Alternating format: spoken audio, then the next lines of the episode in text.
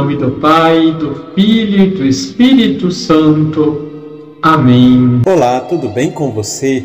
Hoje celebramos a memória de Santo Antônio de Pádua, presbítero e doutor da Igreja.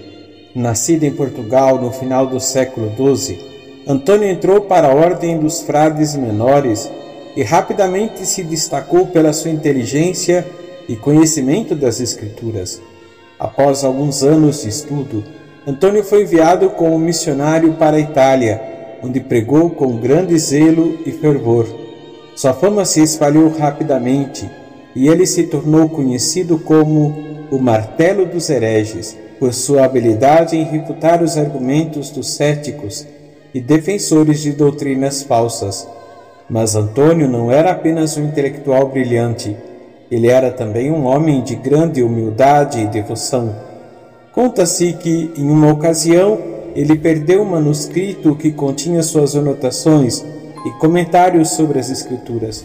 Ao orar por ajuda, o manuscrito lhe foi devolvido por um milagre divino.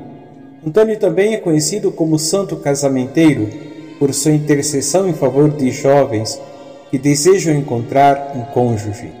E é claro, não podemos esquecer sua fama como padroeiro dos objetos perdidos muitos já recorreram a ele em momentos de aperto. Que a vida de Santo Antônio nos inspire a buscar a santidade com a mesma paixão e humildade que ele demonstrou em sua vida. Que possamos aprender com ele a amar as Escrituras e a defender a verdade da fé católica. E que possamos confiar em sua intercessão junto a Deus, especialmente nas horas difíceis da nossa vida.